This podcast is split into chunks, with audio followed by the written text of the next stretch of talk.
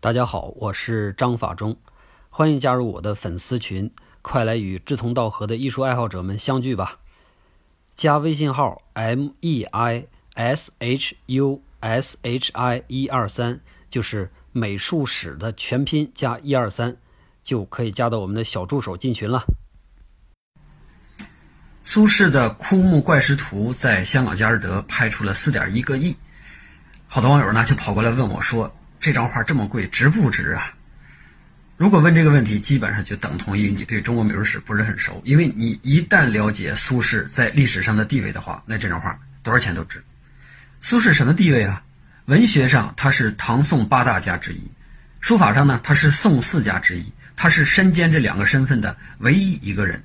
苏轼对于后世的知识分子来说，那就是一尊神，他是所有知识分子的偶像和楷模。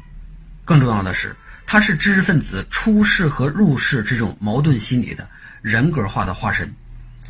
中国有一个非常重要而且是特殊的艺术，叫做文人画。苏轼呢是这个文人画的真正意义上的鼻祖。